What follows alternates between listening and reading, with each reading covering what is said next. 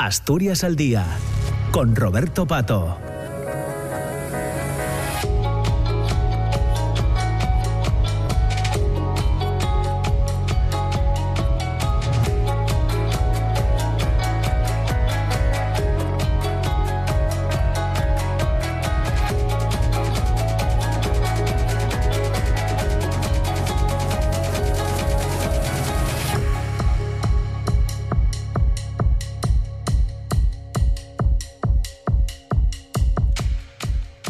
10 de la mañana, 7 minutos. Eh, estamos ya en la segunda parte de Asturias al Día. Os recuerdo que hoy eh, vamos a conversar, vamos a charlar hasta casi las 10 y media de la mañana con eh, Juan Ponte, que es el director de la Agenda 2030 en, en, Asturias, que está con nosotros en, en, el estudio. ¿Qué tal, Juan? ¿Cómo estás? Muy, muy buenos días.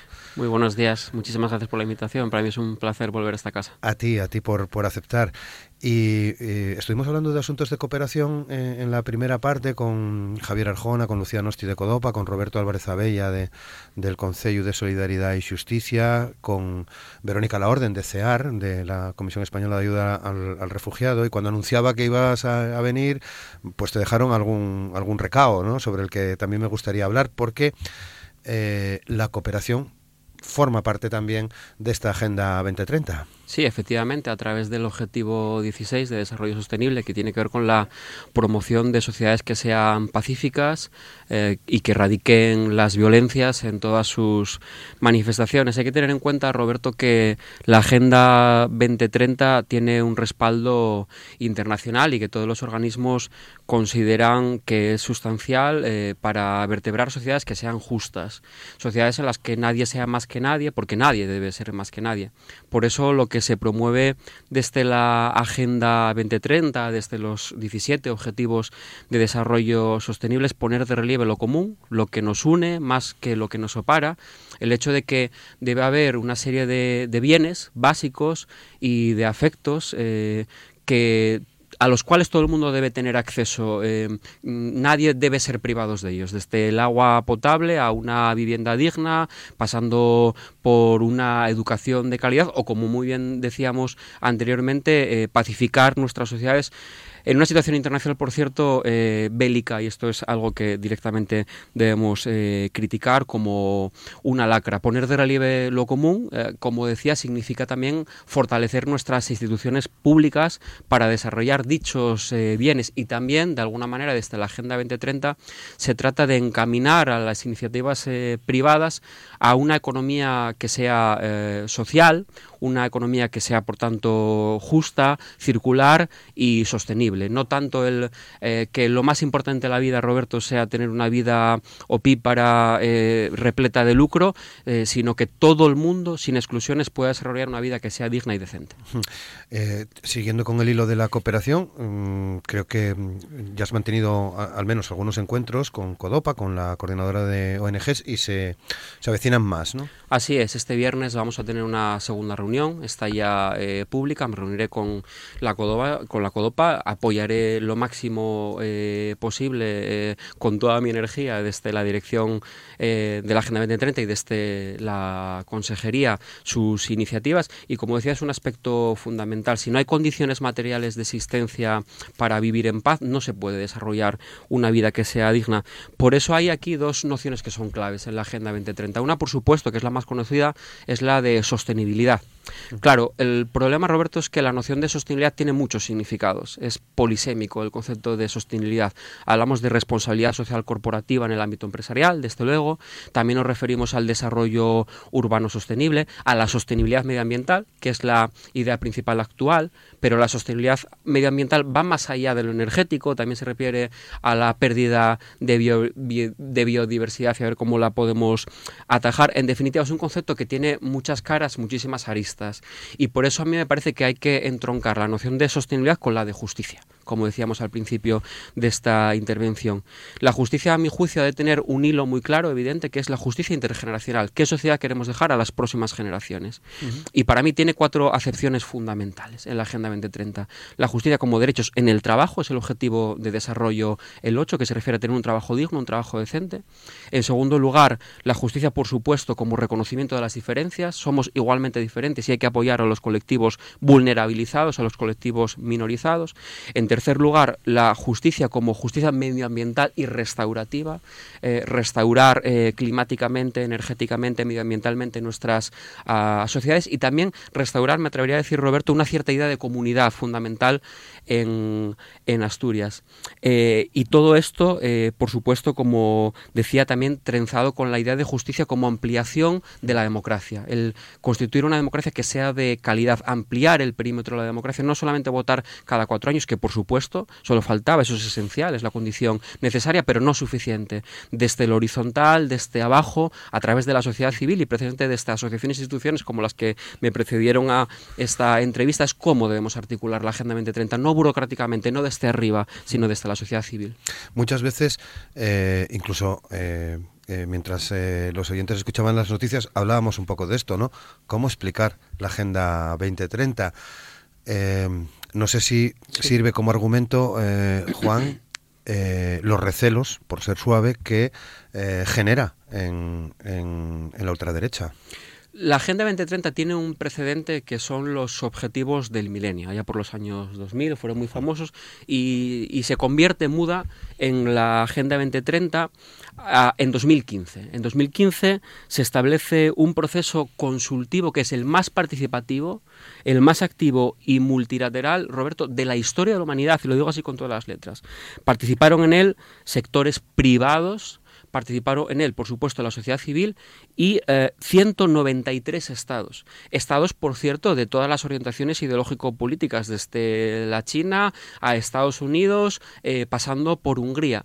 Y de Hungría, porque estoy pensando en las alianzas internacionales de, Vox, ¿no? que es a lo que eh, te referías. Es muy curiosa la posición de Vox respecto a la Agenda 2030 porque en primer lugar diría lo siguiente, la Agenda 2030 es una ampliación o es una consecución o, o un desarrollo de los derechos humanos. La pregunta que yo lanzaría a vos es si están en contra de los derechos humanos. Si están en contra de que todo el mundo pueda tener un trabajo decente, si están en contra de que todo el mundo pueda acceder a una vivienda digna, si están en contra de que nuestras sociedades estén pacificadas. Y además Vox sostiene dos posiciones que me parecen completamente contradictorias. De un lado, dicen que la Agenda 2030 es una agenda financiada eh, e instigada por grandes eh, magnates capitalistas. Y de otro lado, pues consideran que es una agenda comunista. Bueno, esto yo creo que lo deberían explicar, ¿no? Eh, ¿Cómo es posible que sea una agenda al mismo tiempo comunista y capitalista? Lo que ocurre es que vos en ese sentido está eh, como organización política eh, instalada en la conspiranoia. Pensemos por un momento en la cuestión del cambio climático.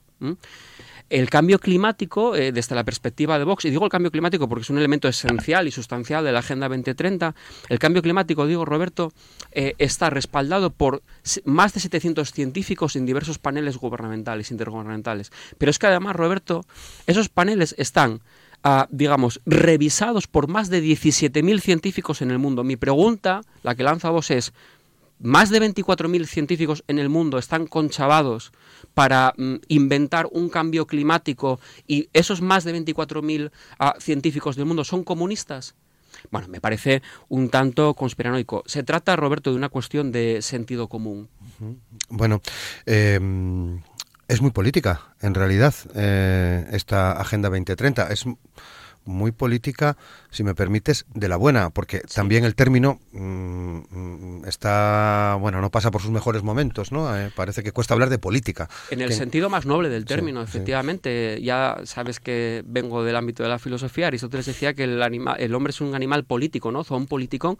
Pues sí, efectivamente, lo que acabas de decir, el, el, la, la Agenda 2030 se refiere a la política en el sentido más noble de que vivimos en comunidad, no somos eh, átomos eh, aislados, no somos moléculas de gas, sino que necesariamente vivimos en común, en comunidad. Y de eso se trata, Roberto, de fortalecer y de revitalizar lo común, ¿no? Aquello que nos une, decía al principio de mi intervención, y que, y que y no aquello, no subrayar tanto aquello que nos separa. Entonces, la Agenda 2030, eso sí, lo importante es articularlo en políticas que sean muy concretas para que no queden en papel mojado. Claro. Y esto es esencial. Entonces, lo que vamos a tratar, de lo que vamos a tratar en, desde la dirección es, como decía, partiendo de las entidades locales, de los 78 consejos y a través de la la sociedad civil, eh, trabajando desde los territorios directos, ver qué iniciativas determinadas, concretas, específicas podemos eh, desarrollar de salud comunitaria, de vivienda cooperativa. Y en ese sentido la Agenda 2030 es muy transversal, reparte juego y a su vez recaba información y actividades del resto de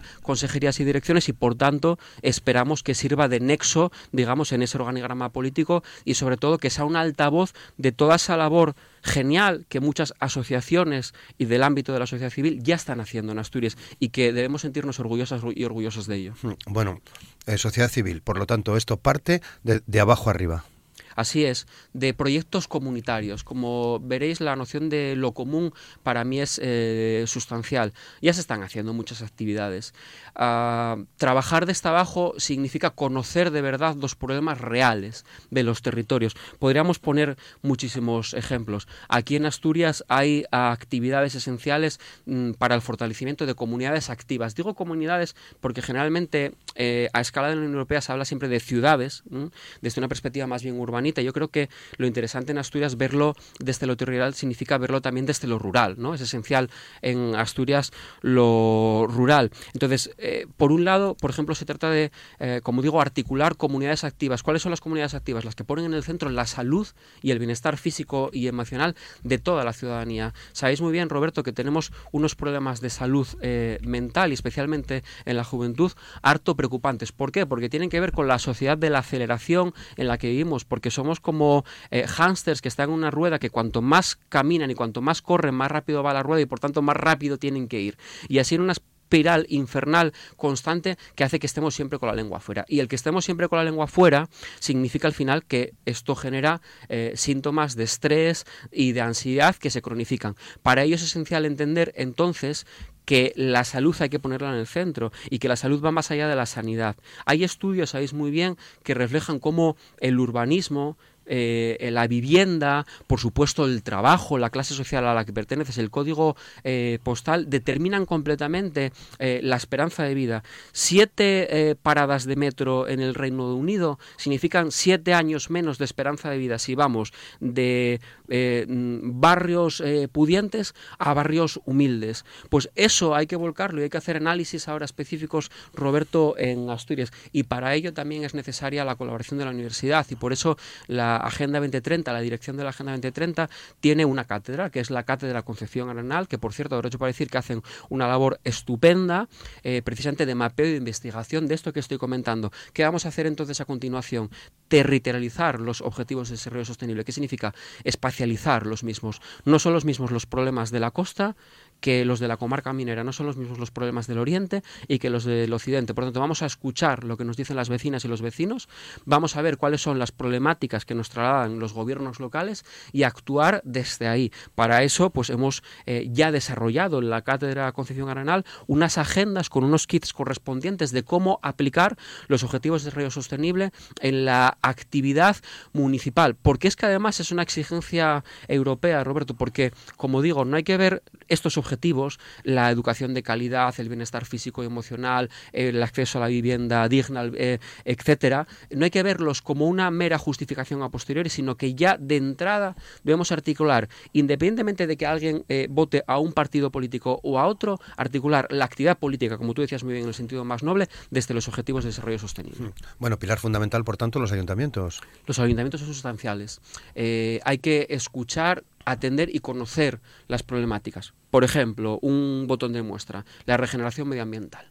Antes hablaba de la importancia de mantener y sostener una cierta idea de comunidad en Asturias. Bien, las comarcas mineras necesitan una fuerte regeneración medioambiental que va a ser esencial también para mejorar precisamente esa idea que tenemos del eh, territorio. Debemos conocer también, como decía, los problemas de vivienda pública y privada que existen. Eh, esta es una suerte que tenemos también en esta consejería. La dirección de la Agenda 2030 está dentro de una consejería que trabaja y articula problemáticas de ordenación del territorio, de urbanismo, eh, de vivienda y de derechos ciudadanos, políticas LGTB transparencia, consumo y memoria democrática. Eso, Roberto, mm, va a ser genial en ese sentido porque nos permite conocer de primera mano todas esas problemáticas que están, que están mm. ocurriendo. Entonces, queremos ser, eh, digamos, una eh, entidad, una dirección en ese sentido que facilite la labor municipal en los ayuntamientos y por tanto que mejore la vida de la gente y sobre todo de las clases populares que son las que más lo necesitan. Sería muy prosaico hablar de dinero. ¿Qué presupuesto manejas? No, es importante, obviamente. A nadie se le escapa que sin dinero no se pueden realizar actividades. Tenemos un eh, presupuesto importante para desarrollar actividades y, sobre todo, por ejemplo, eh, puesto que no nos podemos detener en todas, tenemos una partida presupuestaria de 150.000 euros para poner en marcha un proyecto o mejor dicho, un eh, concurso de proyectos en el ámbito educativo, en todos los niveles, en primaria, secundaria y también en la universidad, de mm, distintas temáticas que estén alineadas con los objetivos de desarrollo sostenible. Cualquier persona que nos esté escuchando lo va a entender. Ah, como, por ejemplo, transformar los centros educativos desde el ahorro energético o reduciendo el gasto del agua, o cambiando la envolvente térmica, mejorando la eficiencia energética, con actividades de reciclaje, reverdeciendo espacio. Todas estas claves que estoy dando, Roberto, mejoran eh, no solamente la educación, sino la calidad de vida, para que todo el mundo pueda tener una vida digna. Entonces, bueno, es una dotación yo creo que interesante, eh, la de esta partida presupuestaria, y que pronto pues daremos a conocer eh, las bases para iniciar cuanto antes el proceso. Bueno, sabemos que te mueves muy bien en el terreno político desde hace, desde hace tiempo, ¿no? Que, que, te gusta la política, ¿no? hoy estoy pensando casi en que en verte como la conciencia crítica del gobierno. No sé si también encaja ese papel en la Agenda 2030. Bueno, yo creo que, que todo el mundo que participa de este gobierno tiene una clara conciencia crítica, ¿no? Es un cogobierno eh, progresista que creo que tiene las iniciativas claras. Pero efectivamente sí reconozco y, te concedo que, por supuesto, esta dirección es una dirección muy sensible a todas las problemáticas sociales. Y así lo debe ser, porque las amalgama de alguna manera. Los objetivos de desarrollo sostenible son como autopistas que nos permiten eh, llegar a distintos lugares hasta a, distintas direcciones. Y de eso eh, se va a tratar. Eh, poner en, eh, encima de la mesa, subrayar la importancia durante toda la legislatura de la justicia social, de la vida en común y del trabajo decente. Cuando hablamos de sostenibilidad, Roberto, el otro día me invitaban a una actividad magnífica en Ribera de Arriba eh, eh, eh, con temas de, sistemas alimentarios, ¿no? la sostenibilidad en sistemas alimentarios. Yo ahí defendí y, con un consenso unánime, digamos, con un consenso, valga el pleonasmo, lo siguiente es que la sostenibilidad, Roberto, es tanto la reducción de la huella de carbono en los sistemas alimentarios como pagar bien a la camarera o al camarero. Eso es sostenibilidad también. Bueno, ese es el discurso que voy a mantener durante cuatro años de legislatura. Muy bien.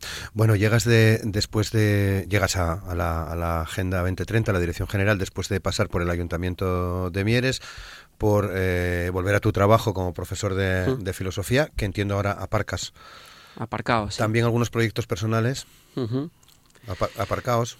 Sí, bueno, lo que pasa es que quien me conoce sabe que pues eh, me pongo con distintas actividades a la vez. No, más que aparcar, digamos, tomarlas con, con mayor, eh, con mayor tranquilidad. Por supuesto, la política es una pasión, pero, pero mi trabajo es la docencia y es ser profesor de filosofía. Y por cierto, también creo que el enfoque filosófico, y lo digo aquí en este caso en defensa del gremio de los filósofos y de las filósofas, creo que permite tener una conciencia crítica, como tú bien eh, decías anteriormente, ya desde Platón hasta nuestros días, y una visión, yo creo que interesante para poner en marcha la Agenda 2030. Vamos, que te relaja eh, ocuparte de la filosofía en tus ratos libres, sí, por supuesto, la filosofía es mi vida.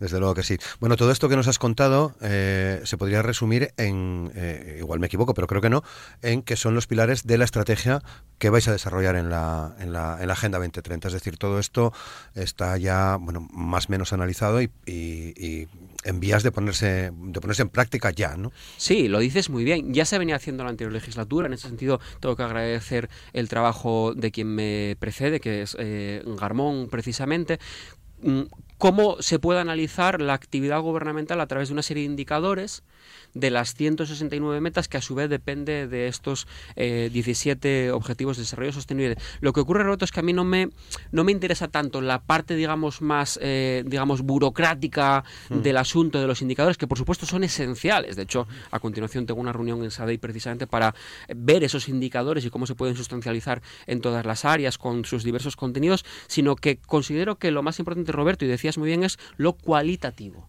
Es decir, cualitativamente ver esas labores, esas acciones que desde el ámbito de la sociedad civil ya se están eh, poniendo en marcha, ¿no?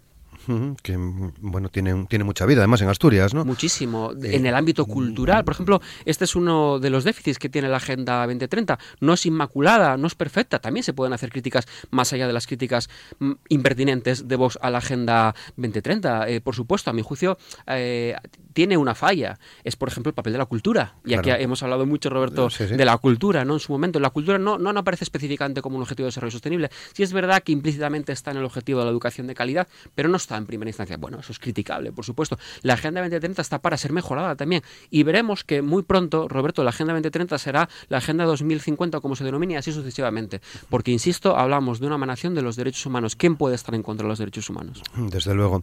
Desde luego, la cultura es una barrera desde luego, y la cultura genera comunidad. Y precisamente, como os dije, pongo la noción de lo común en el centro de la aplicación de la Agenda 2030.